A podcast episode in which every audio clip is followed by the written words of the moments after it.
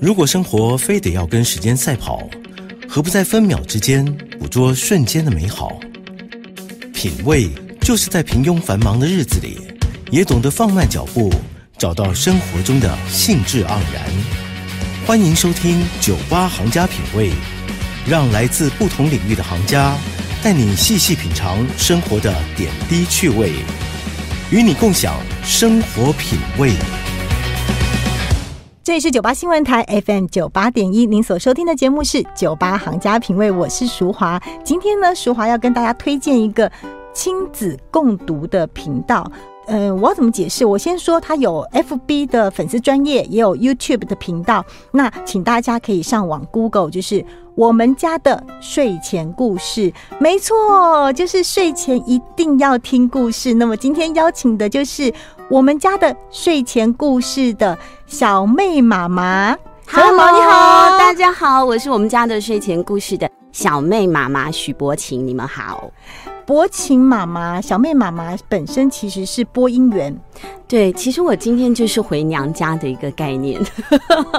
对我学的是大众传播，那一开始呢是从广播起家的，所以呃，像 News 酒吧也教会我很多很多重要的东西。我曾经在这边有工作过一段时间。那后来呢，都是嗯从事广播的工作，一直到我怀孕了之后，对，结婚怀孕了之后，我觉得我想要再自在一点的工作的环境，就是。弹性点的工作内容，所以后来我就整个转职成为职业的配音员。所以我现在是在从事的是配音的工作。那配音又分很多啊，我是配音工作里面的广告配音，因为有很多人会说你是配音员哦，那你曾经演过什么角色啊？你可以模仿一下花妈给我听吗？我模仿一下是可以，但是我不是啊，我是广告的配音员，就是可能有分广告的、戏剧的有声书。那我是广告配音员跟有声书的配音员。当小妹妈妈一直在讲话的时候，我不晓得听众朋友有没有发现这个声音很熟悉。我曾经有过有一段时间，就是我走进那个顶好超市。就会先听到小妹妈妈的声音，她就是在告诉我说：“顶好超市今天有什么样的一些嗯好东西、好康要告诉大家。”这样子，我就听到她的声音。接着接着，我应该是在那一阵子密集的出入顶好超市跟特利屋哦，对，然后也是对对对不对？你还记得吗？曾曾经曾经有过吗？对，所以就是我就一直一直听到小妹妈妈的声音，然后接着接着打开电视，电视广告还是小妹妈妈，对 对对。所以那个我先生常会说：“哎呦，我今天又在哪里哪里听到你的声音了？你真是阴魂不散。”我说：“你有没有读过书啊？你除了阴魂不散之外，你就没有其他的形容词，正面一点、乐观一点的可以形容听到自己太太的声音吗？” 可是真的是讲，因为配的作品实在太多了，所以常常都是我自己听，我认不出来，或者我忘记了。我我有录过这个东西，那有时候开车的时候听广播啊，听到广告会是小孩，我的小孩会说：“哦，这是妈妈声音。”哎，对，呃，我在没有进广播电台工作之前呢，其实我并不知道我自己的声音是什么样子。对，这是我进广播之后，我才知道原来。我自己听到我的声音跟别人听到我的声音不一样哎，对，没错，尤其是透过麦克风。像我现在，呃，有的时候出去上课授课的时候，我都会跟大家说，你不要只是拿一张纸或者拿一本书在那里念，你要把它录下来。你知道，你录下来之后，你透过一些扩大器、播放器，你听，不管是你的手机还是你用。现在还有卡式收音机吗？没有这东西，但是我们可以直接拿着，就是手机啦，直接录。对对对，你就是你录完之后，或者是你器材好一点啊，像很多人宅录嘛，在家里这个挂一个呃两三千块钱的麦克风啊，就已经可以收出非常好的音质了。你再透过耳机或者是透过喇叭你听，你就会发现说，哦，原来我的声音是这样，真的跟你自己听的声音是完全不一样的。但你这样可以。认识自己的声音特质，对，而且第一次听到自己的声音的时候，其实还有点被吓到，对，就会惊慌。嗯，对，哦，我原来我的声音是长这个样子，嗯，所以声音真的是一个很好玩的东西。你如果可以尝试或你有兴趣的话，你透过麦克风，你录录看啊，透过机器把它放出来，你会觉得好好玩哦，说不定还会上瘾。哎，有可能，有可能，那你可能就可以经营一个频道了。哎，对，嗯，我们刚刚说到上瘾，就是睡前听故事这件事情，其实会上瘾。哎，嗯，就是爸爸妈妈可以朗读一本童书，陪伴你的孩子睡觉，让你的孩子做梦更香甜一点点。可是我哪有那么多时间啊？或者是我念童书，我觉得我我我我就没有那个天分，要怎么念啊？那个书里面的那些文字句子，我念起来好生硬哦。嗯那么我就想要推荐给我的听众朋友，这个频道真的很棒，在 FB 或是 YouTube 你可以搜寻我们家的睡前故事。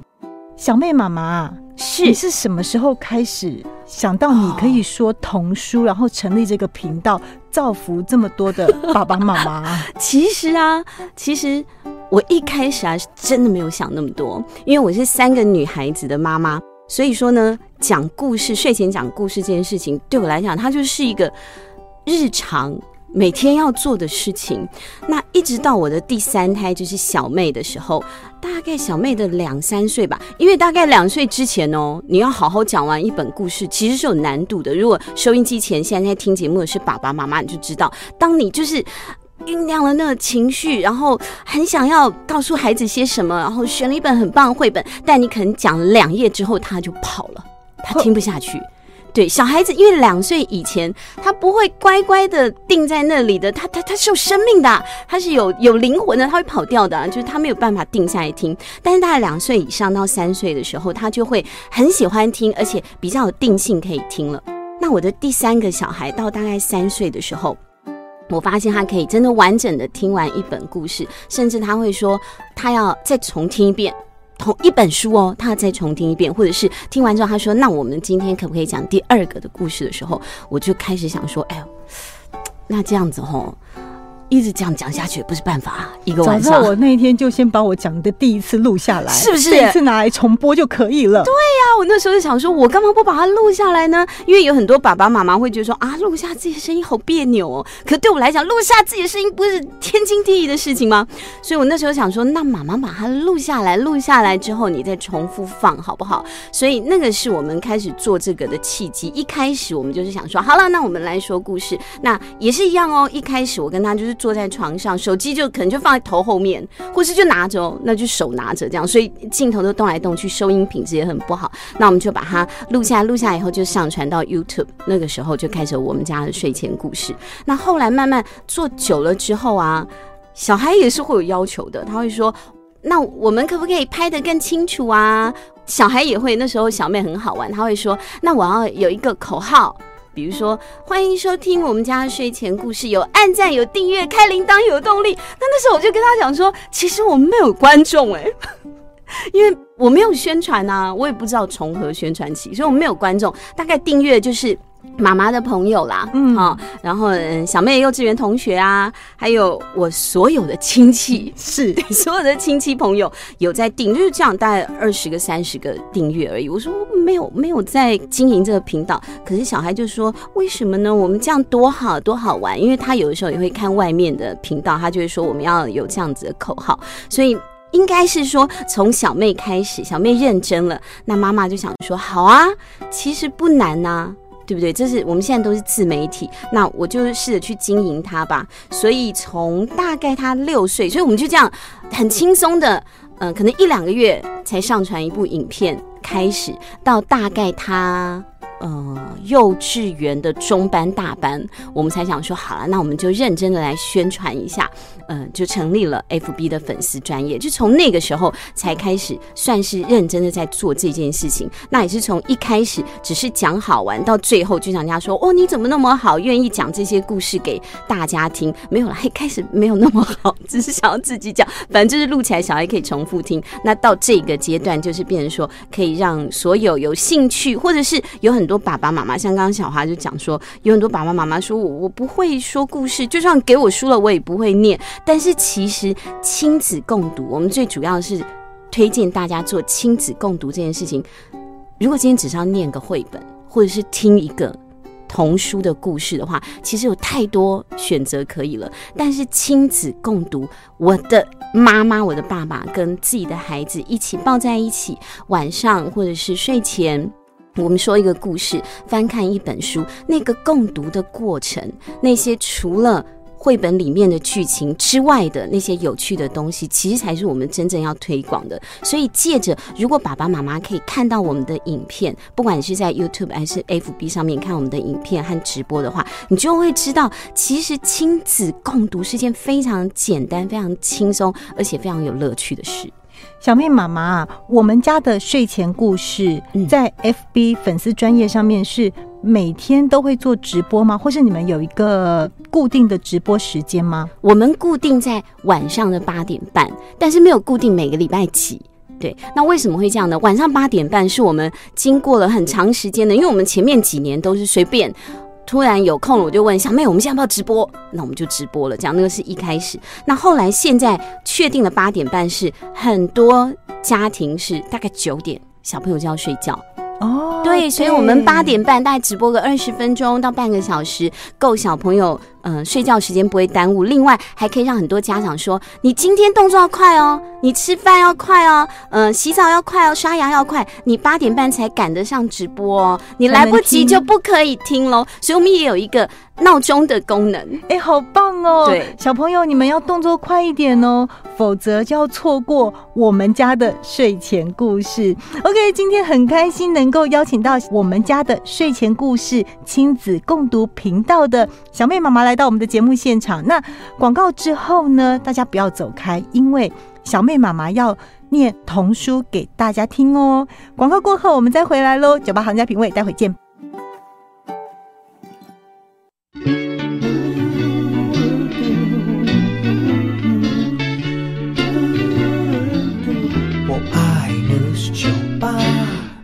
欢迎回到九八新闻台《九八行家评味》的节目现场，我是淑华。今天很开心，在节目现场，我们邀请到的是亲子共读频道我们家的睡前故事小妹妈妈来到现场。如果您现在手边有空的话，就可以拿起你的手机，你可以 Google 我们家的睡前故事。他们有 FB 的专业，也有 YouTube 的频道。可是，哎。小妹妈妈是，就是我在你们家的 YouTube 频道里面呢，我有看到一句话，嗯，而且是我觉得是很重要的一句话，一行字，嗯，就是在这个频道里面，所有的书籍都有经过出版社的授权，是，这不容易吧？你是每一本书在要阅读之前，在朗读之前，你就要先去做。很多事前的工作，对，所以像有些嗯家长或者是有些小朋友，他会直接问说：“你为什么不每天播？你每天固定晚上八点半播？”一方面是我们偶尔也是想要出去玩一下，可是我都是直播，我不是录音，不是录影，我们是用直播的方式。为什么坚持要直播？因为其实。你真的要听故事，网络上太多故事可以听了。但是他们其实小朋友来看我们家的睡前故事，除了听故事之外，他想跟你聊一聊。对，对我以前看到直播的时候，我都会觉得到底有完没完？你们到底要打招呼到几分钟才开始说故事啊？台中的什么小花你好，台北的什么？对我就觉得好好好好烦哦。但是后来我自己开始做，才发现说直播跟小朋友的互动真的是太重要了。对他希望小妹妈妈或是小妹可以念到他的名字。有的时候呢，我们的粉丝的爸爸妈妈会先私讯给我说今天有直播，对不对？我们会看。今天是璇璇的生日，你可不可以跟他说生日快乐？好贴心哦！或者是小地瓜最喜欢玩猜谜了，你可不可以今天也请小妹出一个谜语啊？那或者是呢，点点点点，他今天眼睛肿起来了，那可是他不敢去看眼科，也不敢点眼药水。小妹妈妈，你待会说故事的时候，可不可以提醒他说，点眼药水一点都不可怕，只是会吓一跳，因为好冰哦。所以其实后来我发现，说我跟这个小朋友们的互动。他们就像我的小孩一样，所以那个互动感是非常非常重要的事情。所以我们就坚持说，我们尽可能都做直播。那直播就很难天天做，一方面是可能比如说小朋友有考试啊，小妹在考试前，或是因为我是配音员，我可能有接晚上的班，然后点点之类的，所以有很多原因造成我们没有办法天天开直播。那另外还有一个原因就是绘本的版权非常重要。我不是编故事的人，我是说故事的人，所以我需要文本，我需要这些绘本。但是呢，我不能今天我开心讲哪一本，我就把它拿出来讲，从头念到尾。那你对出版社，出版社要营运啊，那作者还有绘者他们需要这个版税啊。那如果说我今天把这本故事说完了，未经他们的同意，我就是侵权。所以后来呢，我们一开始前面几年还真的没有想这么多，我自己。爱在我自己家里讲故事，我只是拍给我的亲朋好友看，有什么关系？那但是后来我们成立粉丝页之后，我就会跟每一本绘本的出版社，我会先联络他们，那讨论之后说，我我要讲这一本绘本，你们愿意吗？那他如果说好，愿意授权，授权我讲，只能讲三分之一。还是三分之二，还是 OK 的。我们当初的签约是可以做这个公开的宣传使用整本，那我就从头讲到尾。所以我每一本书都有经过出版社的授权同意，那我才会来讲。因为我觉得，我既然要讲给小朋友听，我要跟他解释啊，阿姨做的事情。是正确的，不是犯法的。我如果今天，那我就等于是偷了一个东西再给我小孩吃，我偷了一个糖果给我小孩吃，你快吃快吃，这个好甜，这样是不对的。所以授权是非常重要的观念，也因为这样，所以每一本书其实它得来都是有一点辛苦的，要一个礼拜七天，天天都直播，太难了。哦，小妹妈妈，谢谢你告诉我这些。因为啊，有时候我在看直播的时候，我心里面还会在想说，小妹妈妈，你为什么不把故事讲完？嗯，哦，原来这是在授权的这个过程当中，也许出版社有他的考量，你只能念三分之一。嗯，对，因为其实书籍在对外宣传的时候是有这样的限制。还有另外一个，你帮了爸爸妈妈一个很大的忙，哎，嗯，就好比像说我不敢吃药，然后可是你透过就是我看你的影片，然后你告诉我说吃药会有什么样的反应，我先做好了心理准备之后，也许我在吃药的时候就不会那么害怕。对，我觉得这个是让我可以一直做下去的原因，因为小孩，我的小孩他是会长大的，嗯，对他越来越大情况之下，他慢慢他会不想看绘本啦。比如说他现在大了，他可以开始接触一些桥梁书，就是字多图少的。那我们两个之间其实的共读，一定的势必的会慢慢之间没有意思了。对，因为他会慢慢之间不想看，虽然这两年还不会啦，这两年我们还可以继续讲下去，但是，呃，可以让我一直都很起劲的原因，就是我还有好多好多小孩哦，是啊，对，有两岁、三岁、四岁的，我陪他们长大，所以我很愿意，我很乐意，我也很。我也很享受这个过程。我提醒他们，你要乖乖哦。你今天是不是有调皮了？或者是我每次看到你上线，我就好开心。我觉得我很喜欢跟他们做互动，这是这是我的收获。我反而要谢谢，对我要谢谢大家。这些小孩子真的是天使。那大家把这些你们家的小天使也分一些给我，我觉得这个是我的收获，我很感谢。小妹妈妈没有没有不对不对，你太正向了。你没有你没有遇过，你没有遇过在聊天室里面，你没有遇过就是对你可能是比较酸民一点，对呀，就是口出恶言的人吗？你没有遇过吗？我跟你说，我没有遇过。真的吗？很少很少，真的很少。就算有，我可能也忘记了。我很容易，我的忘性很强。我上个月录的东西，我就已经不记得了，更何况是就是嗯负面的一些言辞。但是这就是为什么我要做亲子共读频道。亲子共读频道，我的观众都是小朋友，还有。希望他的孩子快乐的爸爸妈妈，我不相信有希望孩子快乐的爸爸妈妈会每天把不好的字眼挂在自己的嘴边。所以我的粉丝还有我的观众，他们都很正向，他们都很开心，他们跟我一样的幽默感。我觉得我把我的舒适圈扩大了，融合了你的舒适圈，他的舒适圈，我们一整个小圈子都很快乐。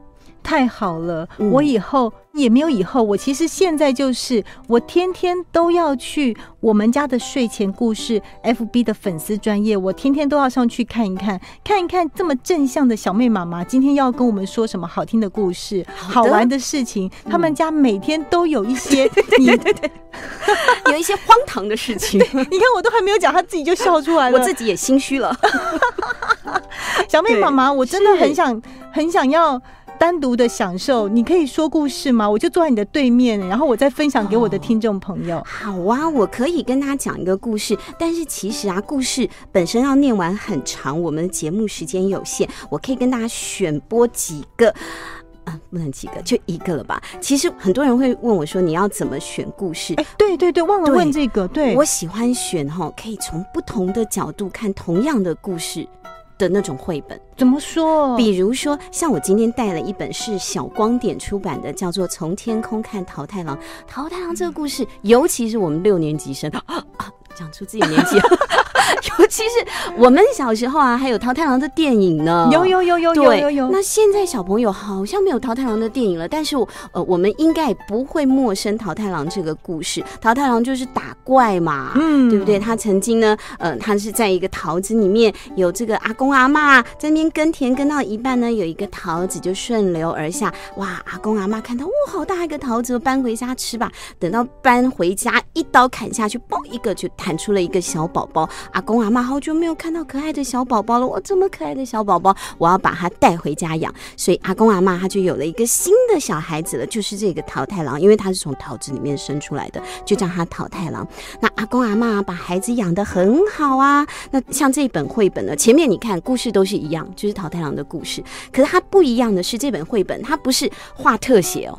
桃太郎、桃子、阿公阿妈不是，他是从天空来看，哦，所以他看到了这个村庄，是看到了河流。小孩子应该喜欢看的是特写，但他故意从一个很高的角度看下来，他这个叫做上帝的视角。哦，懂了。对他为什么要这样看？好，桃太郎一天一天慢慢的长大了，阿公阿妈把他养的好好哦，他呢不但长得很好。而且又有力气，还可以去打怪。有一天呢，他就突然跟阿公阿妈说：“我要去讨伐那个怪物岛里的妖怪。”没头没脑就这么说了。说了以后，阿公阿妈也不可能阻止他，孩子都已经大了。阿公阿妈就帮他做了好几个饭团。桃太郎带着这个饭团，背后还插着旗子哦，我要讨伐怪物岛的怪物，对对对不对，那一路走啊，不是就遇到了什么猴子啊、狗啊、鸡啊、鸟啊之类的，就跟他结伴而行。只要你分我一个饭团，我就跟你一起去。是对。那小朋友，你想想，他没有原因的。哎，对耶，我只要拿到你一个饭团，我就愿意跟桃太郎一起去打怪。我也没有想到前方有什么危险。对我就是拿了你的资金，我就跟你做同样的事了。哦对对不对？我我完全不管怪兽怎么了呢？嗯妖怪他做了什么呢？没没有，我不问。只要你对我好，或者只要你你给我糖果，你给我饭团，我就跟你一起走。小朋友到这个时候，我们故事讲到这里，你可以想一想，哎呦，这样好吗？对呀，除了你有可能会遇到怪怪的，对，除了可能你会遇到坏人呐、爸爸妈妈是不是常跟你说不要拿陌生人的东西？你不但自己去讨讨东西吃，而且他给你东西吃，你就跟他走嘞。第一个，我们可能要想想这样对吗？再来，我们要想远一点的，就是我们为什么要做这件事？我们为什么要去讨伐妖怪岛的妖怪？好，那紧接着下来呢，一样哦，整本整本绘本都是用俯角的方式，从天空的视角看。我们到了这个鬼岛上之后，你知道吗？鬼岛上啊。城门以内的鬼岛岛民们，他们过的日子跟你我过的日子是一样的。爸爸妈妈会带小朋友去菜市场买菜。那有小朋友呢，他是蹲在玩具店里面选购玩具。那还有一些妖怪呢，他们在广场里面集合，好像在那个说书讲故事哦，嘎嘎嘎的笑得好开心哦。那也有情侣妖怪。好，整个这个妖怪的村庄，大家都过得很开心的日子啊，有拉面店呐、有电影院呐、大家都好开心哦。突然之间，城门就被桃太郎一脚踹开，桃太郎跑了进去，拿起了他的这个狼牙棒，就开始没头没脑的打了起来。不管是大人、小孩、女人、老人，就这样打了起来。狗狗呢，看到人就咬；那这个猴子呢，看到人就抓。它应该是说看到鬼就抓。那另外呢，这个鸟呢也啄瞎了鬼的眼睛。嗯，好，这么大的一个战斗力，鬼受不了啊！我们都我们就只是普通的妖魔鬼怪而已，我们嗯我们不能跟人做做对抗的。后来呢，就尸流遍野，整个妖怪岛里面，它就被。屠杀掉了，到最后呢，妖怪鬼岛的大王就赶快跟桃太郎下跪说：“拜托，请你不要再杀了，你不要再打了哈，嗯你要什么我都给你，就请你罢手吧。”桃太郎就很高兴的拿着金银财宝，带着他的这个手下们就离开了鬼岛，回到了。阿公阿妈的家之后，把他的金银财宝拿给他的养父母之后，他们就过着富足而快乐的日子了。这个故事讲完了，怎么觉得好像哪里怪怪的？对，所以其实我如果说今天只是一个念故事的人的话，这个故事就已经结束了。但是我今天我是你的妈妈。嗯，对，当我在跟你共读这个故事的时候，这是一个最好的时机了。我可以跟你谈一谈，当我们看到了一些国际新闻的时候，是，或是我们看到一些社会上发生的事情的时候，你觉得很熟悉，你或许你可以联想到妈妈曾经跟你说过的这个故事，那你可以想一想，这一切是对的吗？他的目的真的是那么单纯的吗？他后面是不是还有什么事情要告诉你，或者是我们应该要从其他人的角度，比如说受害者的角度去想一想？那这些其实就是亲子共读最珍贵的地方，实在是太精彩了！我真的好开心能够邀请到小妹妈妈来到我们的节目现场，可是我们的时间真的不够用了。听众朋友，如果想要再听更多更多的故事的话，不要忘了可以到我们家的睡前故事的 FB 粉丝专业，还有 YouTube 上面去听哦。谢谢小妹妈妈，谢谢谢谢，拜拜。九八寒假评论，我们再见喽，拜拜。